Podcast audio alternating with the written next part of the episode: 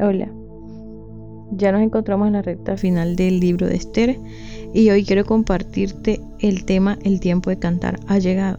Siempre que pasamos por dificultades y por problemas, el tiempo se nos hace largo y eterno y muchas veces creemos que no vamos a salir de la situación, pero hay algo que siempre hemos escuchado acerca del tiempo de Dios. Hay dos formas de nombrar el tiempo. Cronos es el lapso de tiempo que se puede medir y Kairos es la medida correcta ocasión tiempo favorable, momento señalado y preciso. Kairos es el tiempo de Dios, está definido como un tiempo de nuestra vida que ha sido planificado por Dios de antemano. Recordemos que todos los seres humanos dependemos del Señor para existir. Cada quien decide si permanece en el camino del Señor y por lo tanto que Dios decida sobre su vida las cosas que deben de pasar. Por eso es tan importante uno someterse a la voluntad del Señor, sabiendo que el tiempo de Dios siempre será el mejor para mí tiempo de Dios no me deja exento de actuar y buscar hacer su voluntad, de pelear y conquistar lo que el Señor tiene por mí. Muchas personas creen que esperar en Dios es simplemente no hacer nada y quedarme cruzado de brazos, pero esperar en Dios es actuar en fe, esperando aquello que queremos recibir de su parte, confiado siempre en que el Señor no nos quiere hacer daño, sino que Él tiene cuidado de nuestra vida.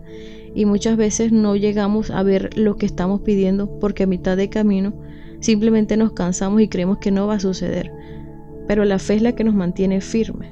Y en la palabra del Señor aprendemos que todo lo que creemos por medio de la fe lo recibiremos de parte del Señor. La duda no hace parte de eso. Muchas veces no nos damos cuenta que el tiempo de cantar llegó desde el instante que el Señor llegó a nuestra vida e hizo un cambio en nosotros. El gozo y la bendición de su salvación es el principal motivo para cantar aún en medio de las dificultades, para mantenernos adorando y glorificando al Señor, tal cual como hizo Israel, después de haber pasado por un proceso de exilio, llegaron a ser esclavos en Susa y por la misericordia del Señor, lo que sucedió fue que terminaron reinando y venciendo a todos sus enemigos, como vemos en este capítulo 9. Y podemos ver que Dios le había dado la victoria, sin embargo, lo que el rey les dio fue la oportunidad de defenderse. Dios nos cuida, pero también tenemos la oportunidad de defendernos. La Biblia dice que hay que resistir al diablo y él huirá de nosotros. Entonces también debemos de colocar de nuestra parte cuando nos encontremos en momentos de dificultades, confiar siempre en el Señor, pero lo que podamos hacer, hacerlo siempre con fe, con la esperanza de que, como dice el Salmo 40, perdón, el Salmo, como dice el Salmo 35, solo un instante dura su enojo, pero toda una vida su bondad.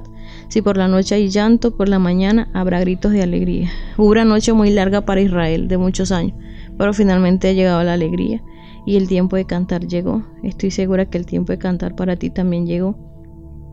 Y sé que si abres tu corazón en este día, recibirás de parte de Dios una palabra que te dará fuerzas para seguir adelante.